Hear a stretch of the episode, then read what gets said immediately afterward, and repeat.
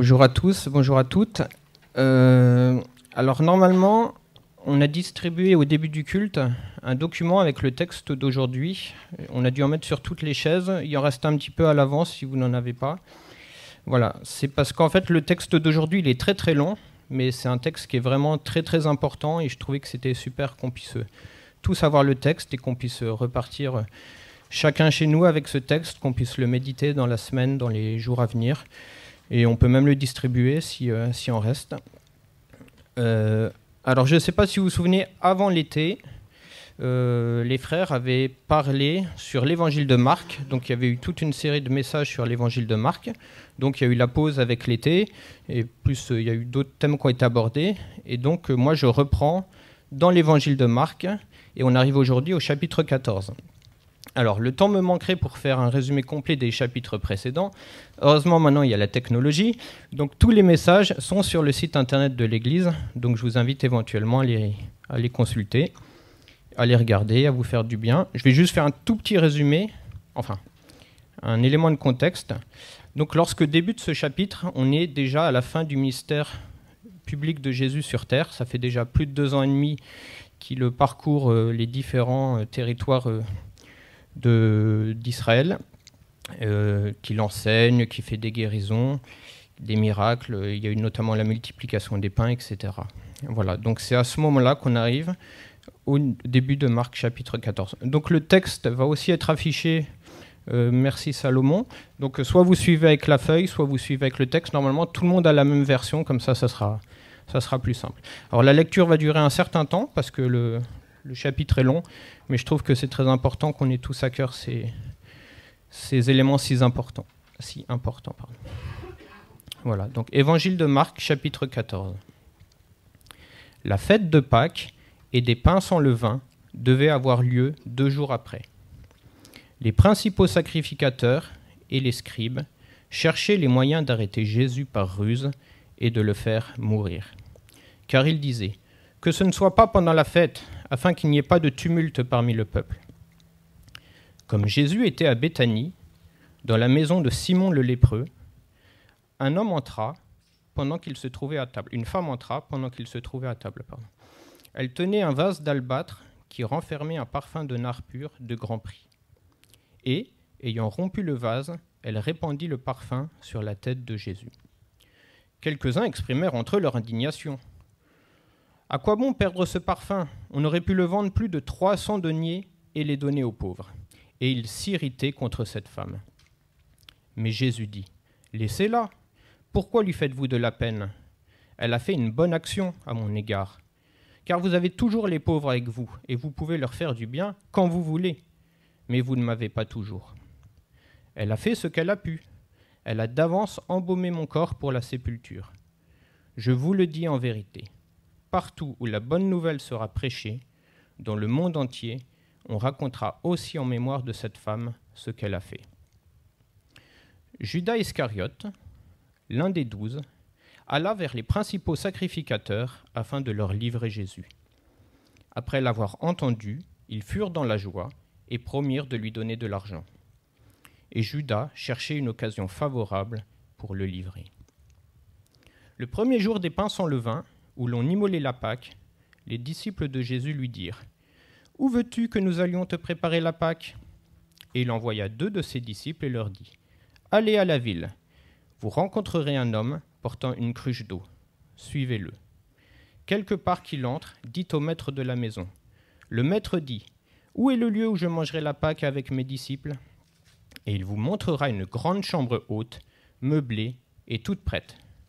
C'est là que vous nous préparerez la Pâque. Les disciples partirent, arrivèrent à la ville et trouvèrent les choses comme il le leur avait dit, et ils préparèrent la Pâque. Le soir étant venu, il arriva avec les douze.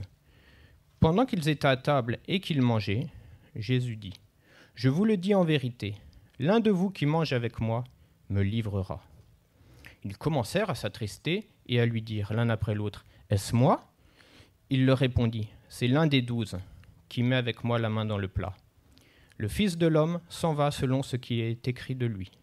Mais malheur à l'homme par qui le Fils de l'homme est livré. Mieux vaudrait pour cet homme qu'il ne fût pas né.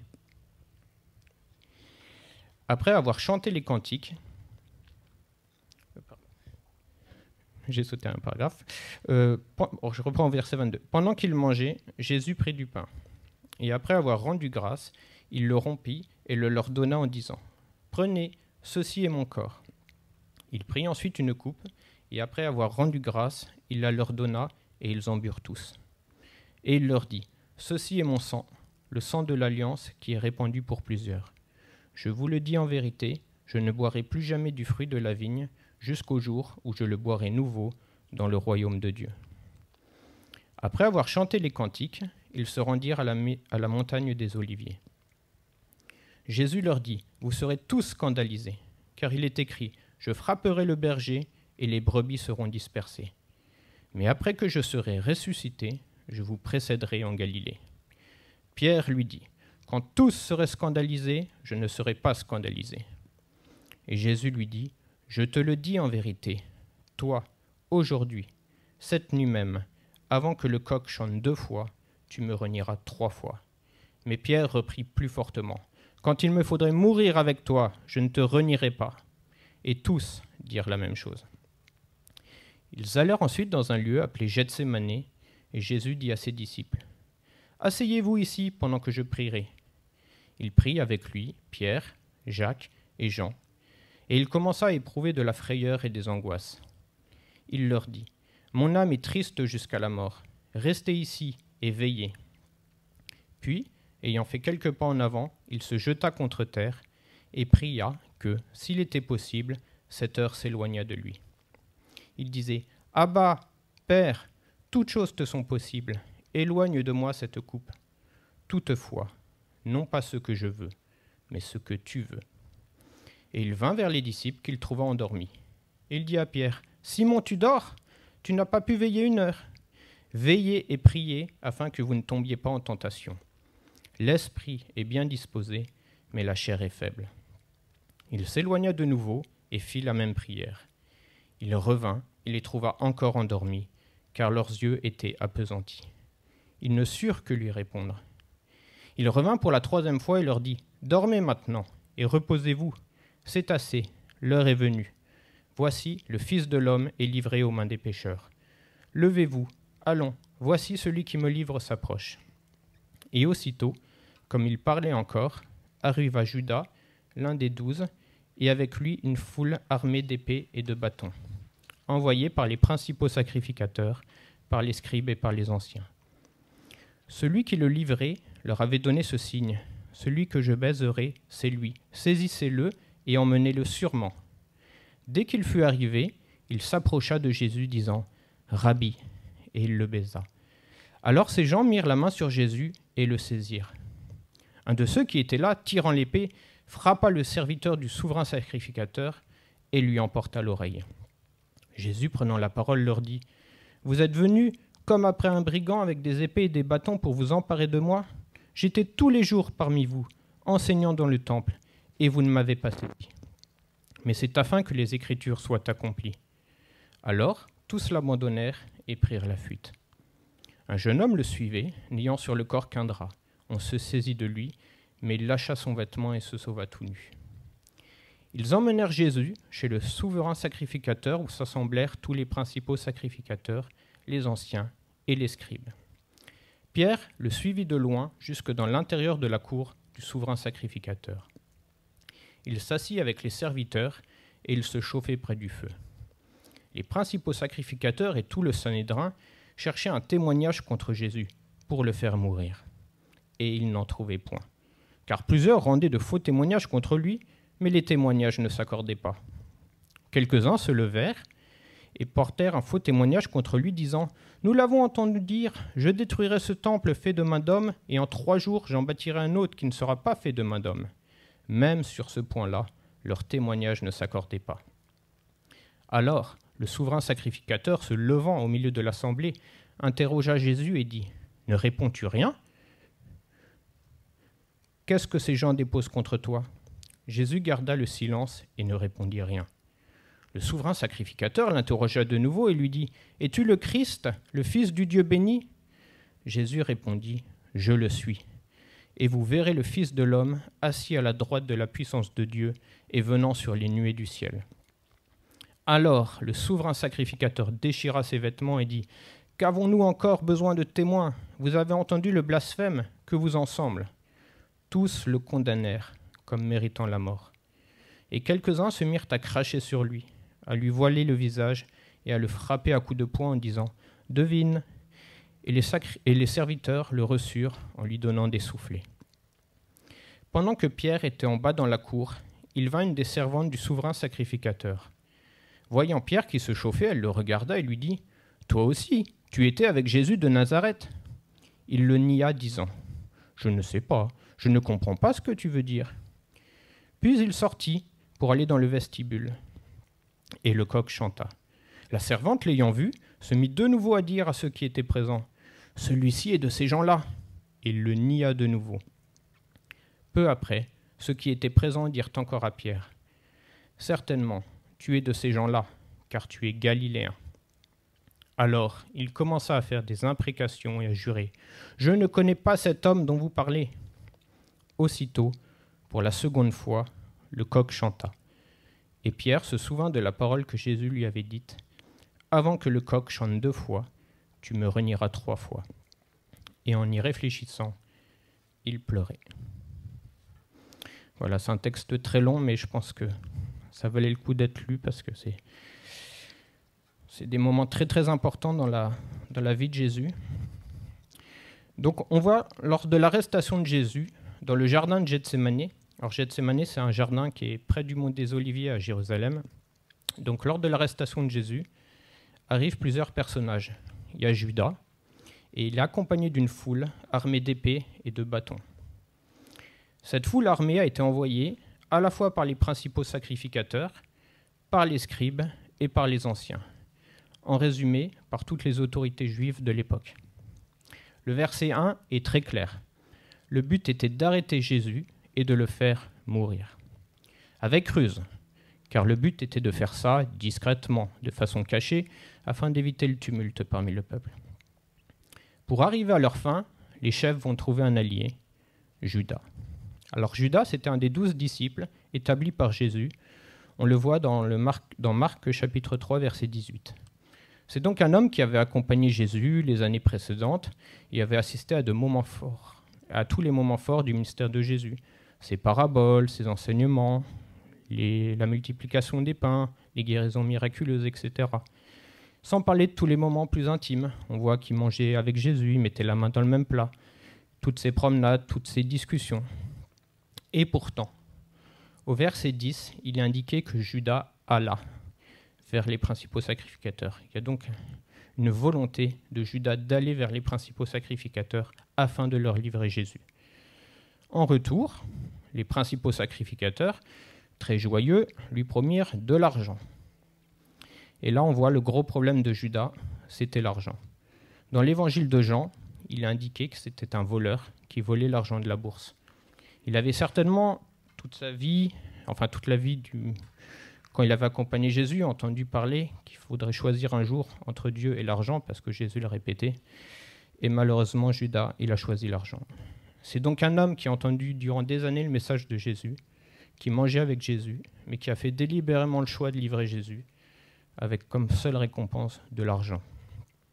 Jésus fut donc trahi par l'un des siens, et trahi pour de l'argent. Et puis, on a cette foule armée qui arrive pour saisir Jésus, accompagné donc de Judas. En face, on a Jésus qui est accompagné des autres disciples, car on voit au verset 32 que les onze, ils l'ont accompagné à Gethsemane. Et d'ailleurs, ils ont tous affirmé qu'ils étaient prêts à mourir avec lui. Donc pour l'instant, tout se passe comme prévu. D'ailleurs, dès que ça commence à dégénérer, il y en a un qui sort l'épée, qui commence à frapper le... et qui engage la bataille. Malheureusement, ça ne dure pas. On le voit au verset 50, tous l'abandonnèrent et prirent la fuite. Alors certes, Pierre, il va le suivre de loin, il va voir un petit peu ce qui se passe, mais ça finira mal puisqu'il finira même par renier trois fois Jésus. Donc dans ce jardin de Gethsemane, au final, on a Jésus livré par un de ses disciples, qui finit par être abandonné par les autres disciples et arrêté de nuit comme un malfaiteur par une foule armée.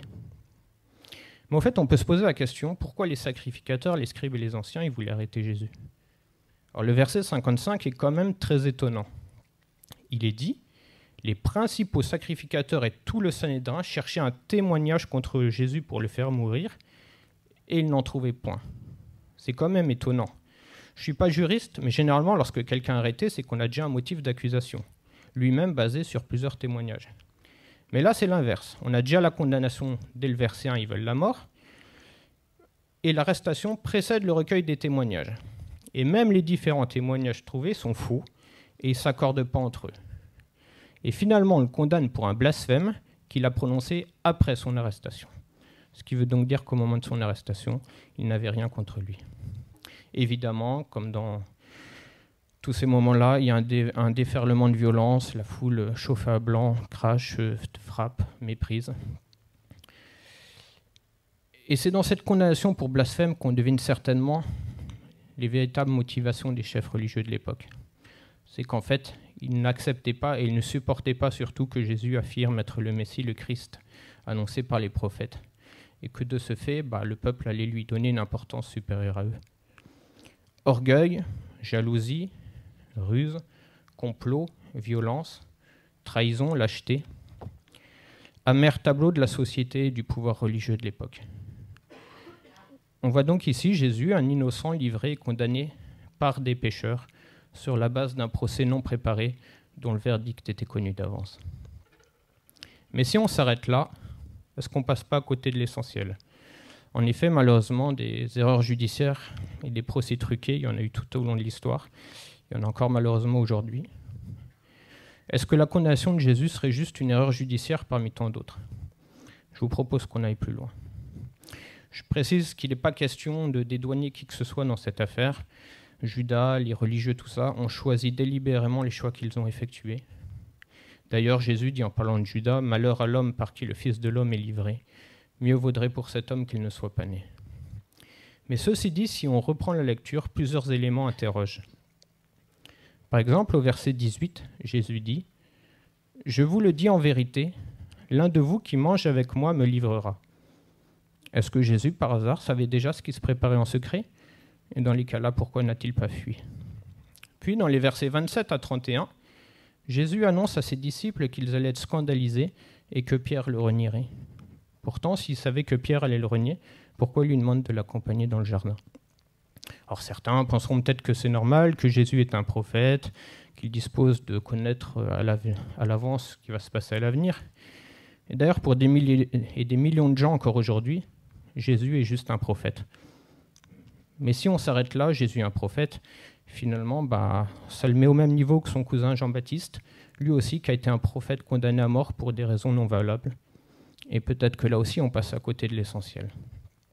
Alors on va plus loin. À Gethsemane, il y a deux phases. Il y a l'arrestation de Jésus, mais avant, il y a un autre moment, une autre séquence presque incroyable, surréaliste. On la voit au verset 32. Donc là, Jésus arrive avec ses onze disciples pour prier. Et là, Jésus commence à éprouver de la frayeur et des angoisses. Il fait cette confidence à Pierre, Jacques et Jean, trois de ses disciples. Mon âme est triste jusqu'à la mort. Restez ici, éveillez. Et au verset 35, je cite Peu ayant fait quelques pas en avant, il se jeta contre terre et pria que s'il était possible, cette heure s'éloigne de lui. Il disait Abba, Père, toutes choses te sont possibles. Éloigne de moi cette coupe. Toutefois, non pas ce que je veux, mais ce que tu veux. Avez-vous remarqué que l'auteur a pris le soin de mentionner que Jésus a utilisé le mot Abba? C'est la première fois dans le Nouveau Testament que cette appellation apparaît, et c'est certainement pas un hasard si c'est à ce moment-là. Et d'ailleurs, dans tout le mystère de Jésus, c'est le seul moment où c'est précisé que Jésus l'utilise. Alors Abba, c'est un forme c'est un mot araméen. C'était la langue maternelle de Jésus. C'est la forme araméenne du mot hébreu, père, qui peut aussi être employé pour dire mon père. Qui peut être employé pour dire mon père. Qui peut être employé pour dire mon père. Alors à l'origine, c'est un mot de balbutiement tel qu'il pouvait déjà sortir de la bouche d'un enfant. Vous savez, un enfant, euh, quand il appelle, quand il est enfant, il a, des mots, et Abba, c'est un des premiers mots que les enfants disent dans cette langue. Et là, on voit Jésus angoissé dans la peur, la mort dans l'âme, à genoux en prière, et il utilise le mot Abba. Alors, je ne veux pas faire de comparaison, mais juste illustrer par une image. On m'a rapporté plusieurs fois que pendant la Première Guerre mondiale, les soldats dans les tranchées ou sur les chaînes de, guerre, lorsqu'ils sentaient la mort se rapprocher, bah, ils se mettaient parfois à crier. Soit c'était papa, soit c'était maman. Mais je veux dire, quand ils sentaient la mort arriver, il y a l'instinct qui revient, c'est on se raccroche aux mots les plus familiers, presque les plus instinctifs. Et là, dans ce moment de souffrance extrême où Jésus sent la mort qui va être arrivée, il joue pas la comédie, il appelle papa, Abba. Et donc là, il y a deux choses. Soit on dit Jésus, il est dans, à côté de la plaque, et que finalement, excusez-moi l'expression, mais on est d'accord avec les chefs religieux, il blasphème. Ou soit on se dit, bah en fait, il est le Fils de Dieu. Moi, je pars du principe, enfin, mon, mon expérience, c'est que Jésus est le Fils de Dieu. Et c'est maintenant que toute cette scène prend une dimension incroyable si on part du principe que Jésus est le Fils de Dieu. C'est une tournure qui me dépasse, c'est la prière de Jésus. Il dit, Toutes choses te sont possibles, éloigne-moi de cette coupe. Éloigne-moi de cette coupe. Et imaginons que Jésus est le Fils de Dieu. Et dans les cas-là, imaginons ce qui se passe au ciel au moment-là. Vous avez Dieu, créateur du ciel et de la terre, créateur des astres et de tout l'univers, ce Dieu qui est plus grand et plus puissant que tout ce qu'on peut imaginer, ce Dieu qui est maître de toutes choses, il voit son Fils en agonie prier que cette coupe s'éloigne. Imaginons la souffrance de Dieu qui est un Dieu saint, un Dieu juste, de voir son Fils innocent qui va être livré par des pécheurs. Et n'en doutons pas une seule seconde, et Jonathan en a parlé tout à l'heure, je l'avais noté aussi, en une seconde, Dieu il pouvait décimer euh, Judas et toute cette armée comme il l'avait fait avec l'armée égyptienne. Pourtant, ça n'a pas été fait. En un instant, il pouvait intervenir de multiples façons pour faire cesser cette situation et cette coupe. Toutes choses te sont possibles. Éloigne de moi cette coupe. Mais la prière de Jésus ne s'arrête pas là. Toutefois, non pas ce que je veux, mais ce que tu veux. Jésus retourne voir ses disciples ils sont endormis. Il est en souffrance extrême et ses disciples ne sont pas là avec lui pour le soutenir. Il est seul. Jésus s'éloigne, il fait la même prière. À nouveau, il adresse un appel au secours à son Père céleste. À nouveau, il lui rappelle qu'il peut toute chose. À nouveau, il lui demande d'éloigner cette coupe. Mais de nouveau, il termine par non pas ce que je veux, mais ce que tu veux. Et à nouveau, dans le ciel, on peut imaginer que Dieu entend son Fils faire la même prière. Éloigne de moi cette coupe. Jésus retourne voir ses disciples. À nouveau, ils dorment. Ils ne savent quoi répondre à Jésus. Ils ne comprennent pas ce qui est en train de se passer. Jésus repart prier, revient une troisième fois. Ses disciples dorment. Puis on connaît la suite. Judas arrive avec la foule armée et Jésus est arrêté. Et c'est maintenant que je dois bien comprendre. Jésus, dans ses prières, il a supplié son Père d'éloigner cette coupe de lui tout en se soumettant à la volonté à sa volonté. Et si je lis bien le texte, je peux que constater que la coupe, elle ne s'est pas éloignée. Est-ce que ça voudrait dire que c'était la volonté de Dieu que cette coupe ne s'éloigne pas malgré les souffrances extrêmes de Jésus? Et je découvre ici que dans le plan de Dieu, Jésus devait passer par ce chemin et boire cette coupe. Et là, je comprends que Jésus a été livré, certes, mais surtout que Jésus s'est offert. Et là, je réalise ce qui s'est passé quelques heures auparavant dans le texte.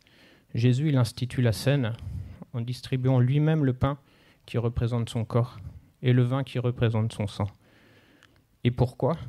La réponse est au verset 24, le sang de l'alliance qui est répandu pour beaucoup. En acceptant que son Fils soit livré aux mains des pécheurs, Dieu est en train d'établir une nouvelle alliance avec les hommes. Et Jésus va accepter, va se soumettre à ce sacrifice même si celui-ci a pour lui un coup terrible. Alors que ses disciples sont en train de dormir et qu'ils vont le renier, il accepte de se soumettre à la volonté de Dieu et d'être livré afin de les sauver. Mais ce n'est pas uniquement pour ses disciples, car cette nouvelle alliance, elle est offerte à tous les hommes, à toutes les femmes, à chacun d'entre nous, à moi, qui, comme les disciples, si souvent je me suis endormi, si souvent je me suis égaré, si souvent j'ai désobéi. En un mot, si souvent j'ai péché. C'était une agonie terrible dans ce jardin de douleur où Jésus, l'homme angoissé, il va se soumettre à Dieu et accepter d'être livré à ma place. Il sait déjà les coups, les moqueries, le mépris et les crachats. Il sait le poids de cette coupe, mais il l'accepte. Que le Seigneur m'aide, nous aide à réaliser le prix que Jésus a payé en acceptant d'être livré à ma place, à notre place. Livré par des pécheurs, certes, mais surtout offert pour des pécheurs. Et quand on contemple un tel amour, on a envie de s'humilier, un petit peu comme cette femme qui a déversé le parfum de Grand Prix, on veut donner à Jésus tout ce qu'il a qu'on a de plus précieux, notre vie, notre cœur, et l'aimer chaque jour un peu plus. Et j'ai mis, pour finir, que quand je contemple le sacrifice et l'amour, parce que derrière tout ça, il y a avant tout l'amour de Jésus à Gethsemane, bah, ça me donne envie, ce désir de marcher à sa suite et de lui obéir. Le titre du message que j'avais ce matin, c'était Contemplons Jésus-Christ à Gethsemane.